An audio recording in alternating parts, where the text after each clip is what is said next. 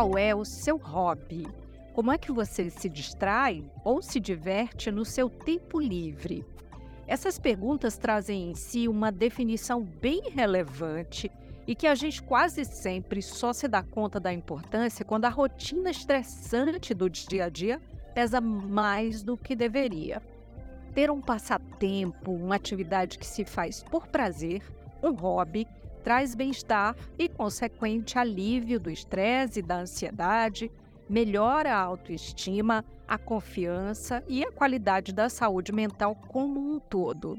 E então, vamos em busca dessas endorfinas? A importância de ter um hobby é o tema do nosso papo de hoje com a psicóloga e psicanalista Ravena Arcanjo de Vasconcelos. Olá, bem-vinda. Olá, Maísa. Obrigada. Obrigada pelo convite. Você sabe que a última vez que me perguntaram qual era o meu hobby, eh, já fazia tanto tempo assim que eu não praticava e tal, que eu nem me lembrava. Normalmente parece que é assim, né?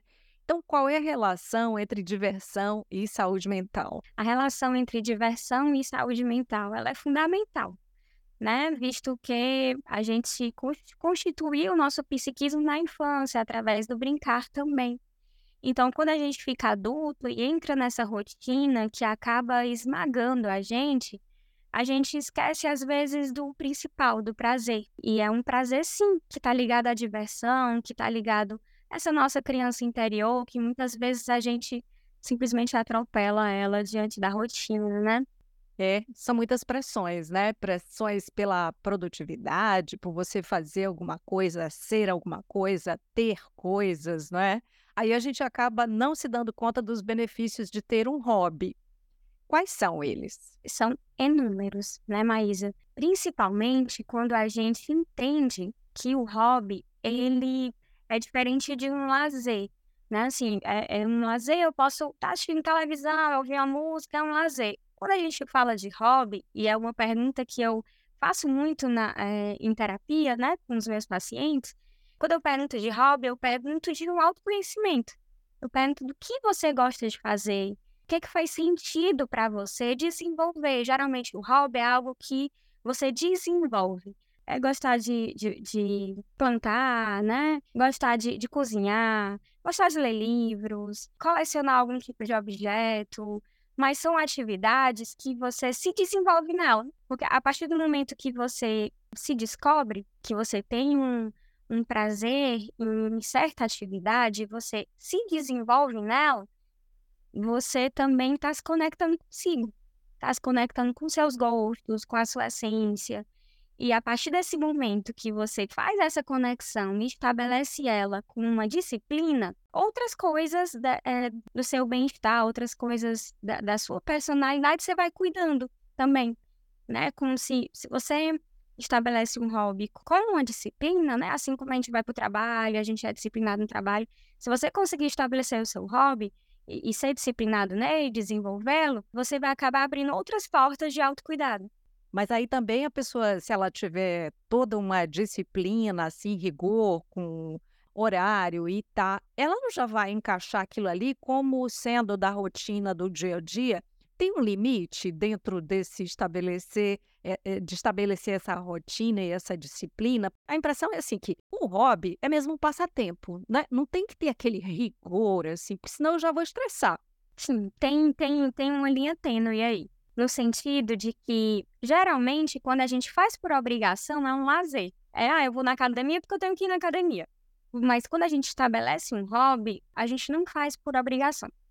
Quando eu falo disciplina, eu falo assim, um pouco nesse início de construção do hobby, porque muitas pessoas não sabem, né? Eu pergunto terapia qual é seu hobby? O que é que você gosta de fazer? O que é que te faz bem? O que é que te energiza? As pessoas não conseguem é, se conectar consigo, né? São pessoas que não têm esse mergulho, que não têm uma percepção mais clara.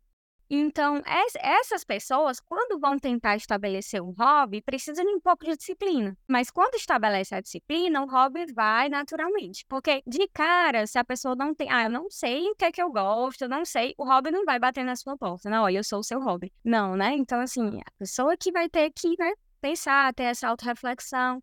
E nesse início ela vai precisar de disciplina, mas depois ela não nunca vai sentir como uma obrigação. Ele vem mesmo por uma necessidade de estar consigo, né? De É, e o que eu falei ainda há pouco, né, de melhorar a autoestima e a confiança, justamente vem daí, né? Dizer, olha, eu, eu sei fazer isso, eu gosto de fazer isso, eu não estou fazendo por cobrança de ninguém, é algo que me dá prazer. E meu corpo já me leva para fazer isso, a minha mente sente os resultados, então vai melhorar inevitavelmente, né? É, se você conhece alguém, né, que de fato tem um hobby, que tem esse, esse autocuidado, você vê que não é só nessa área que essa pessoa se desenvolve, assim. É, em outras áreas, ela tem, você vê que é uma pessoa que ela, né, tem, tem um controle do estresse, que é uma pessoa que você não vê ela ansiosa, né, é uma pessoa que tem uma autoestima bacana, porque esse autocuidado, ele gera um equilíbrio na vida em geral. Então, por isso que é tão benéfico, né? Você construir um hobby, desenvolver um hobby. Porque ele gera um equilíbrio nas suas outras áreas. Ô, Ravena, tudo pode ser um hobby? Você sabe que para esse papo, né, eu sempre leio, assim, diversos profissionais, diversos sites, revistas, enfim. E aí, eu estava dando uma espiada Parece que tudo pode ser um hobby, né? Coisas que a gente já faz no cotidiano e que desde que você não faça todo dia por obrigação, como cozinhar, cuidar das plantas, né? Sei lá, organizar encontros com os amigos e tal. Isso tudo aí pode ser um hobby, né? Geralmente, mas o hobby ele está muito ligado a uma produção, a um trabalho, né? Assim, ou manual ou intelectual, mas um trabalho que nos convoca a melhorar que nos instiga a melhorar. Sim, não tem pesquisas que tenham uma medição correta disso, mas as pesquisas, né, não param de falar que um hobby, ele quase que reseta a gente, assim. Quando a gente consegue se conectar, quando a gente consegue encontrar esse hobby, né, assim, que não é uma coisa fácil, né, assim, que não é uma coisa, assim, rápida, mas ele tem a capacidade de fazer com que a gente dê um start, né, e aí retorne para as atividades com, com mais vigor. Ele, inclusive, ajuda a gente a ter melhor desempenho no trabalho, né? Mas, assim, diante da, da sua questão, muitas coisas podem ser um hobby, sim, mas dentro desse contexto que faça com que o sujeito é, se desenvolva, faça com que, é, convoque o sujeito a se desenvolver dentro dessa área do hobby, né? Que pode ser intelectual, manual, enfim, qualquer outro universo. Eu citei algumas coisas, né, mas eu poderia ter colocado tocar um instrumento, fazer caminhadas. Você falou aí dos trabalhos manuais, me parece que eles quase sempre vêm ali numa topo da lista, né? Mas tem diversas outras coisas, né, relacionadas ao autocuidado, enfim. Geralmente o hobby ele fortalece o nosso ego.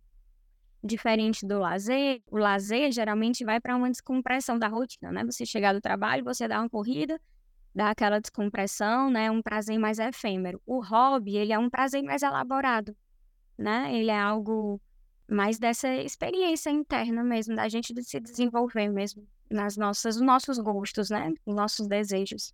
Ô, Ravena, por que que a gente se sente culpada, assim, justamente quando a gente não está produzindo ou quando a gente descansa? Aliás, fazer nada pode ser um hobby? Não, né? Não, mas é importante também, importante também para nossa saúde mental, é se permitir não fazer nada, né? Então, de onde é que vem essa culpa por não fazer nada, por descansar, por exemplo, ou por fazer algo que não vai colocar uma grana na carteira, que é simplesmente um hobby? É, essa culpa vem muito à nossa criação, à nossa cultura, né? A gente não foi criado para ter lazer, ter hobby. A gente foi criado para trabalhar, a gente foi criado para ganhar dinheiro, para pagar as contas, né? Botar nosso filho numa escola boa. A nossa preocupação maior é essa. Então, o, o tempo, né? Ele é muito dividido entre você dedicar para o trabalho e para tua família. Parece que é um luxo se dedicar um pouco para nós mesmos. E o que é totalmente contraditório, porque a partir do momento que uma pessoa consegue se conectar consigo, consegue construir um hobby, desenvolver esse hobby, ela vai perceber o quanto isso vai impactar positivamente no trabalho, na família, nas suas relações. Então, é um paradoxo, né? A gente, a gente vai tentar construir um hobby ou até mesmo vai dar uma caminhada, vai fazer seu exercício físico, que é uma obrigação hoje em dia, né? E aí a gente se sente culpada porque a gente era para estar tá trabalhando, a gente era para estar tá antecipando tal projeto no trabalho. E vem essa culpa. A culpa é mais é pela cultura, né, pela cultura da, da produção, né, da aceleração. impor isso na gente. Mas eu garanto que se você é, sair dessa superfície de tentativas, tentar entrar no rotina de lazer, né, construir o seu hobby, desenvolver o seu hobby, se você conseguir avançar nessa, nessa rotina, nessas tentativas e realmente conseguir estabelecer ali uma, uma certa disciplina, logo, logo você vai sentir esses efeitos e você não vai sentir mais a culpa, porque você vai ver o quanto isso impacta positivamente na sua, na sua vida. A gente falou, né, sobre não ser uma atividade que está ali dentro né, do que está estabelecido para você ter uma renda e tal, mas muitas vezes, nossa, eu conheço várias pessoas que tinham um hobby e aí de repente as pessoas, nossa, mas você faz isso muito bem, poxa, eu queria também. Aí a pessoa faz, vende, né, para alguém da família, às vezes para os amigos, e quando ela vê, ela fez daquilo ali um trabalho. Por que é assim que depois deixa de ter graça. A maioria das pessoas também que eu conheço diz assim, nossa, isso já está me estressando,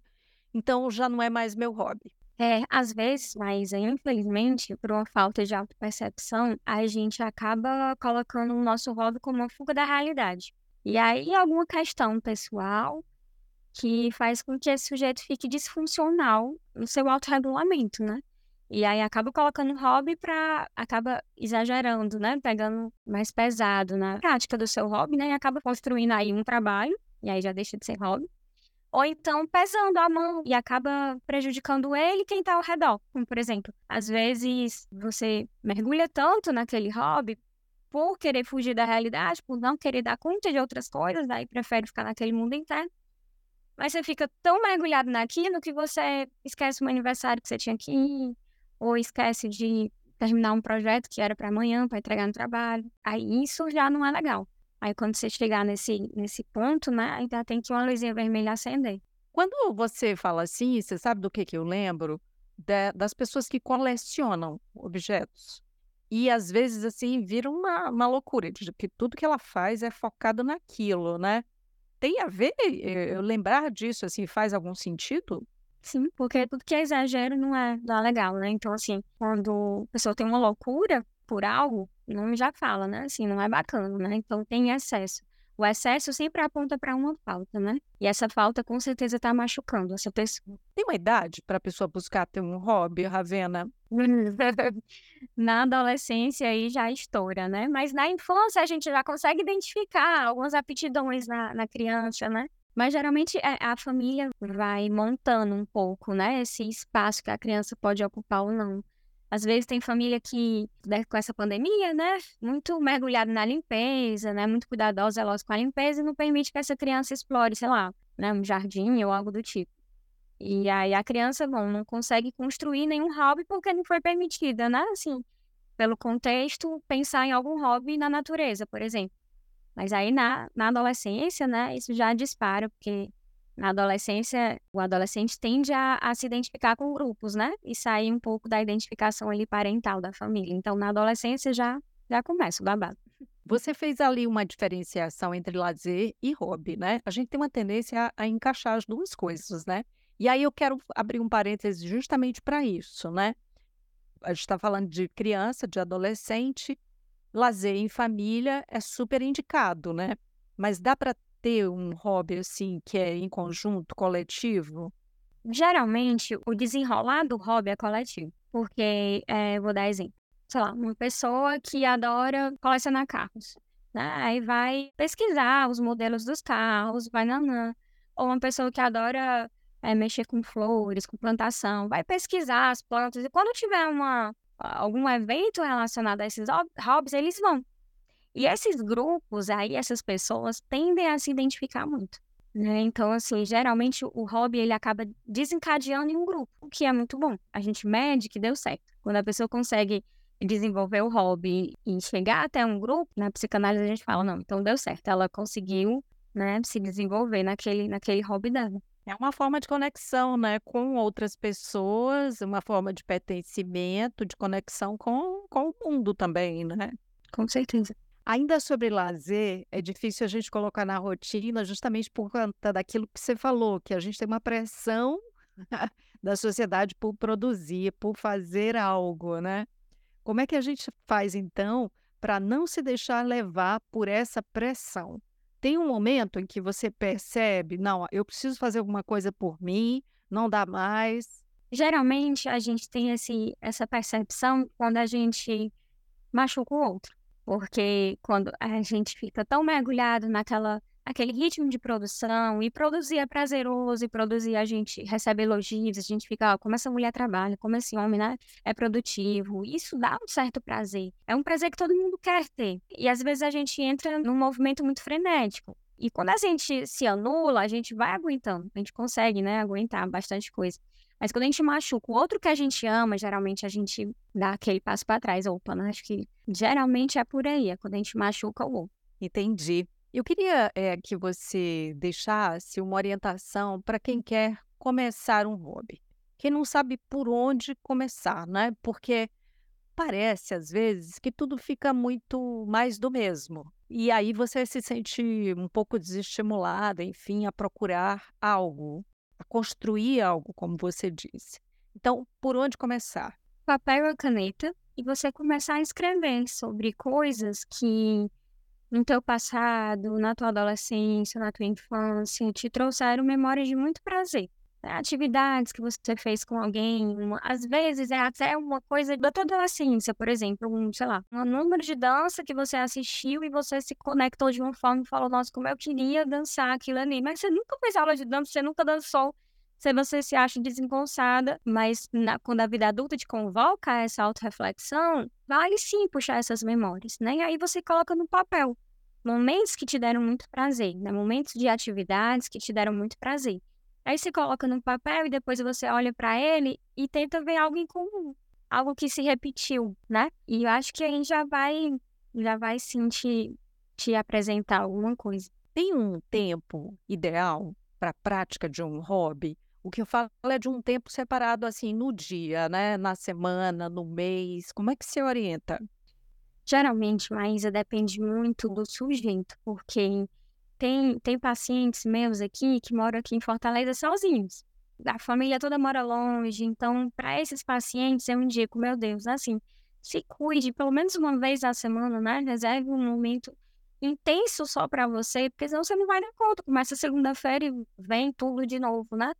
Então, geralmente, geralmente depende de como esse paciente consegue suportar as dores e o mal-estar dele durante a semana. Quando é um paciente já que tem uma, uma, boa capacidade de resiliência, que tem uma família, que tem uma rede de apoio, né? Esse hobby é muito a critério dele, né? Uma vez por semana, 15, 15 dias. Esse ritmo, quem vai dizer é muito a sua necessidade, né, de, de se nutrir, porque o hobby ele faz exatamente isso, ele fortalece o teu ego, né, ele permite que você entre em contato consigo, com seus desejos, né, com a sua essência e faz com que você se desenvolva nisso. Então vai depender de como você administra aí suas emoções.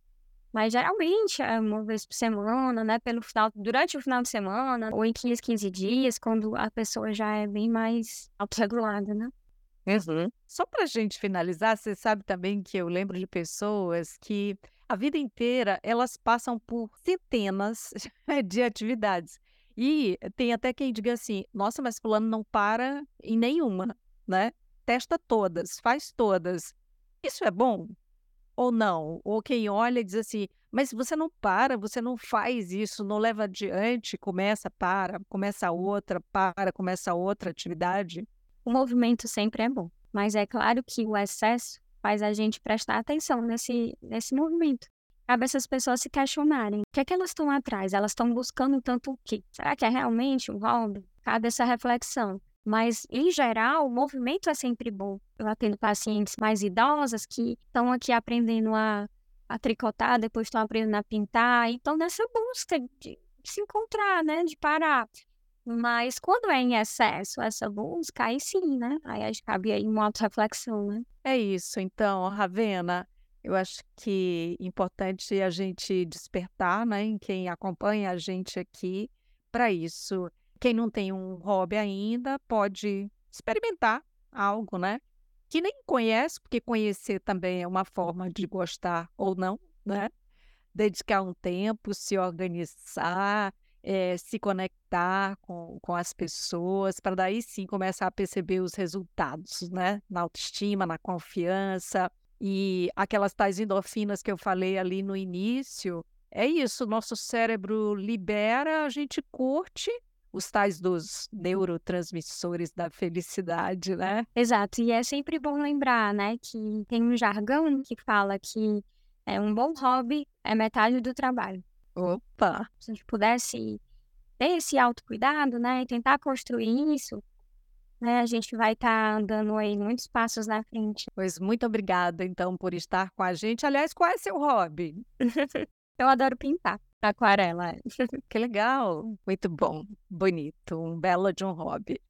A Pena de Vasconcelos, muito obrigada. Foi bom ter você aqui com a gente. Até a próxima. Até a próxima, Maísa. Obrigada. E assim nós chegamos ao final do episódio de hoje do Papo Saúde. Eu lembro que foi gravado de forma remota. Não esquece de seguir a gente na sua plataforma de streaming favorita. Se você está no Spotify, aproveita para dar cinco estrelinhas para a gente. Classifica o Papo Saúde. Você pode ainda dizer o que você achou desse episódio. Deixa aí sua resposta. Pode ser uma pergunta, pode ser uma sugestão de tema para esses nossos papos. E se inscreve no nosso canal do YouTube. Assim você recebe notificação sempre que tiver episódio novo por aqui. Cuidar de você. Esse é o plano. Você pode entrar em contato com a Unimed Ceará pelos perfis oficiais no Instagram e Facebook ou pelo site acessando www.unimedceará.com.br. Esse podcast é desenvolvido pela Leme Digital. Até a próxima. Saúde!